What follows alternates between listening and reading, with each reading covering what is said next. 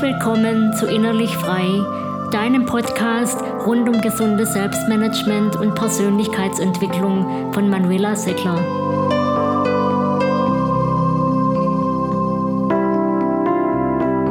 Möchtest du leichter deine Ziele erreichen und wünschst du dir mehr Lebensqualität und Niveau im Alltag? Dann erfährst du in diesem Podcast drei Gewohnheiten, die dein Leben verbessern und verschönern.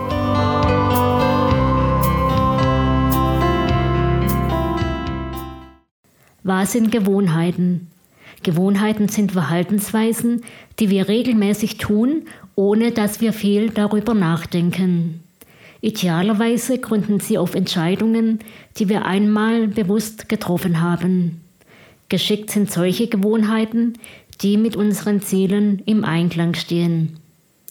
Soweit im Vorfeld. Im Folgenden teile ich drei Gewohnheiten mit dir, die das Potenzial haben, dein Leben besser und schöner zu machen. Die erste gute Gewohnheit lautet, setz dir nur ein Ziel. Diese erste Gewohnheit erstaunt dich vielleicht. Gerade sofern du schon öfter gehört hast, dass es wichtig sei, sich in jedem Lebensbereich ein Ziel zu setzen, wunderst du dich vielleicht, wenn ich hier sage, setz dir möglichst wenig neue Ziele. Wähle immer nur eines, maximal zwei. Warum diese Empfehlung? Die Erfahrung zeigt, dass die Verwirklichung unserer Ziele oft daran scheitert, dass wir uns zu viel auf einmal vornehmen. Denn unsere Zeit, Energie und vor allem auch Willenskraft sind begrenzter, als wir oft glauben. Je mehr Ziele wir also gleichzeitig verfolgen, desto weniger Zeit, Energie und Willenskraft bleibt für jedes einzelne Ziel übrig. Und daraus resultiert dann leider, dass wir längerfristig weder unsere Ziele erreichen, noch in einem guten mentalen Modus bleiben. Doch warum tendieren wir so oft dazu, dass wir uns zu viel vornehmen? Warum glauben wir immer wieder, wir könnten dies und auch noch jenes Ziel zugleich erreichen? Das hat viel damit zu tun, dass wir, wenn wir uns neue Ziele setzen, zu Beginn enorm motiviert sind und uns dann gern mal überschätzen.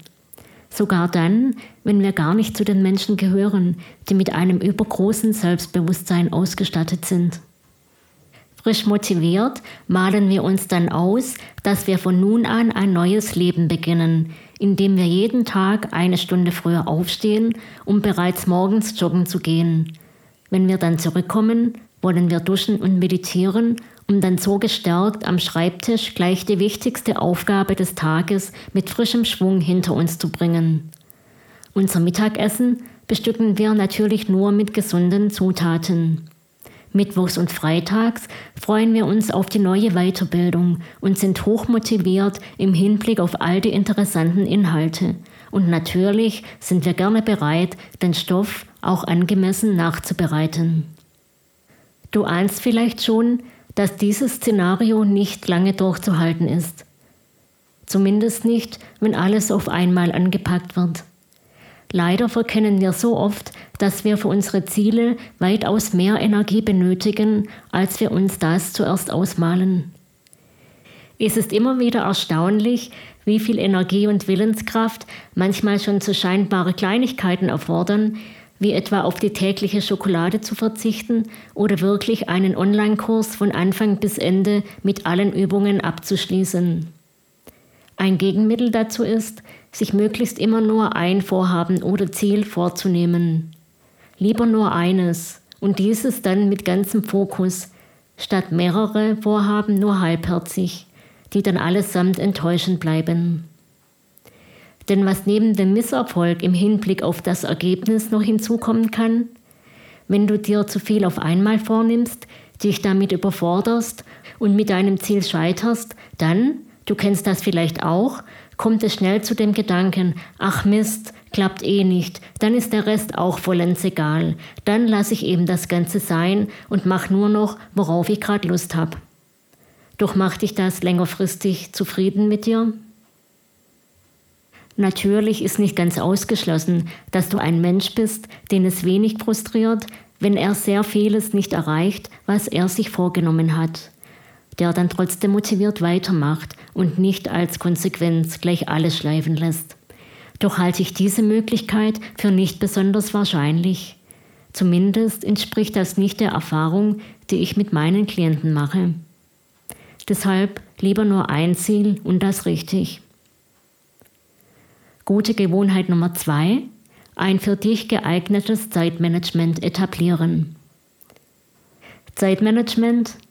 Nein, damit sind keine ehrgeizigen To-Do-Listen gemeint.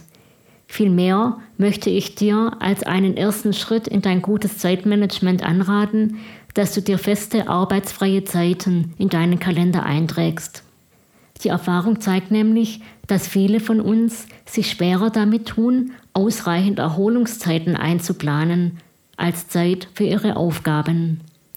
Deshalb mein Tipp, vor allem dann, wenn du viel von deinen Arbeitszeiten selbst bestimmst. Trag in deinen Kalender noch vor den Arbeitszeiten feste Erholungsstunden ein. Was sich außerdem für zahlreiche Menschen, die sich große Teile ihrer Arbeit selbst strukturieren, vielfach bewährt, ist eine Zeiteinteilung, die möglichst einfach zu befolgen ist, die darüber hinaus unsere Konzentrationsspannen nicht überfordert und die, last but not least, ein wichtiges Gegenmittel zu Aufschieberitis und Social Media Ritis beinhaltet. Eine solche vergleichsweise einfache und effiziente Methode ist aus meiner Sicht die Pomodoro-Methode. Hier werden Aufgaben in jeweils 25 Minuten Etappen unterteilt, in denen fokussiert und eben idealerweise ohne Unterbrechung gearbeitet wird. Nach den 25 Minuten gibt es 5 Minuten Pause und nach vier 25-minütigen Abschnitten gibt es eine längere Pause von 15 bis 20 Minuten. Den Namen hat die Pomodoro-Methode von einem Küchenwecker in Form einer Tomate, den sich sein Begründer für die 25 Minuten Zeiteinheiten gestellt hat, um in diesen Zeiten konzentriert und ohne Trödeln zu arbeiten. Es geht bei dieser Methode also im Kern darum, zwischen konzentrierter Arbeit und regelmäßigen Pausen abzuwechseln. Die relativ kurzen Arbeitsphasen sorgen dafür, dass die in ihnen festgelegten Aufgaben in überschaubarer Zeit zu bewältigen sind und es daher weniger Überwindung kostet, anzufangen und zugleich Energiefresser in Form von ständigen Unterbrechungen und zu langen Arbeitsphasen unterbunden werden. Natürlich zwingt dich keiner dazu, in absolut jedem Fall nach 25 Minuten Tätigkeit aufzuhören, etwa wenn du gerade in einer intensiven Flowphase bist. Sinn und Zweck des Ganzen ist ja eine Erleichterung für dich und kein stures Diktat.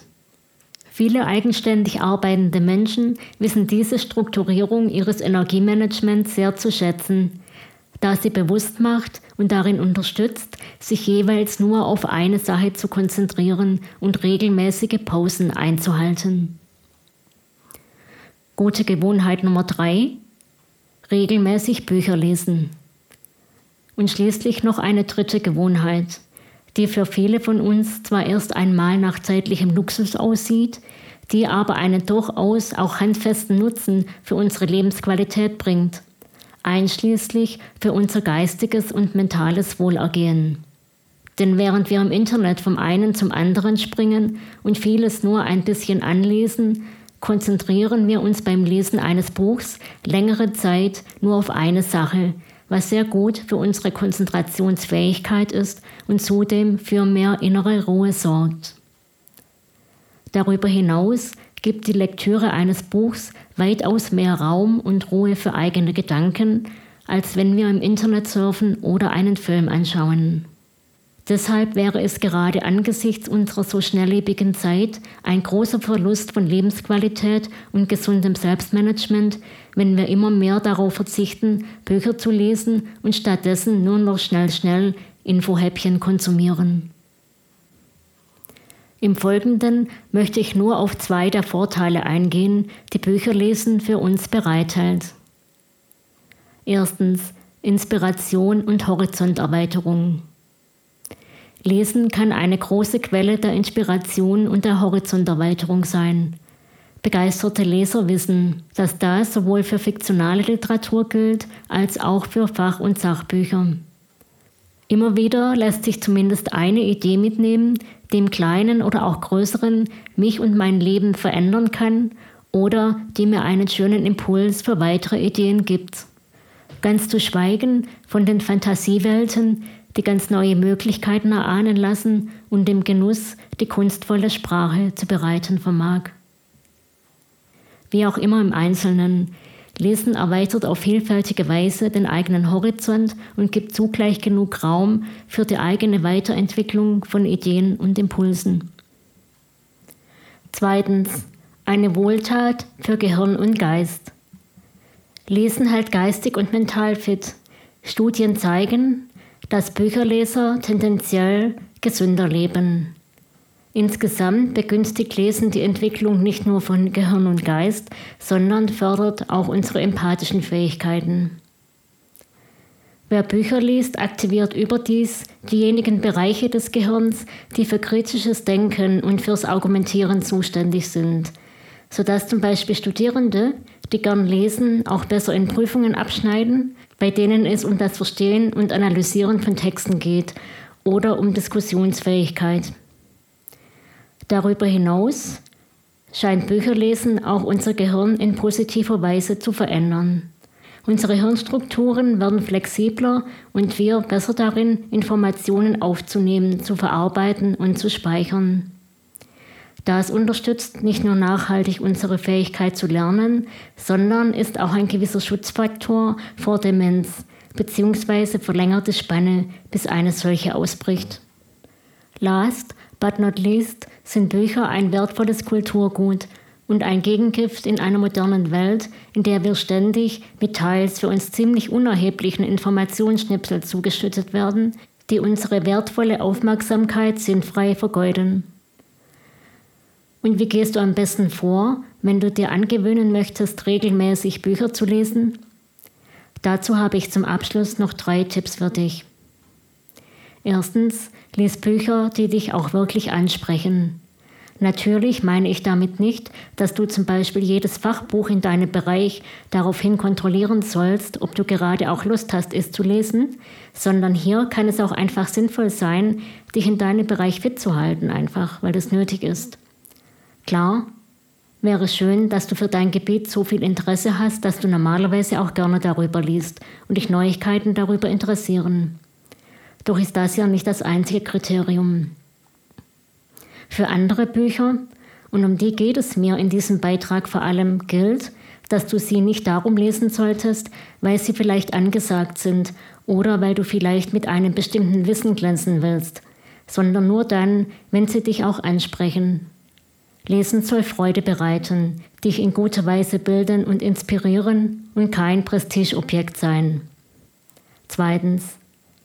Wenn Bücherlesen für dich zu einer Gewohnheit werden soll, die dein Leben verbessert und verschönert, dann nimm dir vor, jeden Tag zumindest ein bisschen zu lesen. Gerne auch nur eine Viertelstunde. Diese Zeit finden wir immer, auch wenn der Alltag stressig ist. Wichtig ist, regelmäßig zu lesen, sofern du das Bücherlesen zu einer neuen Gewohnheit machen möchtest. Drittens, am leichtesten gelingt dies mit einer klaren Routine. So könntest du mit dir selbst vereinbaren, jeden Abend vor dem Schlafengehen noch ein bisschen zu lesen. Und wenn du es dir noch ein bisschen leichter machen willst, dein Buch an einer für dich passenden Stelle bereitlegen.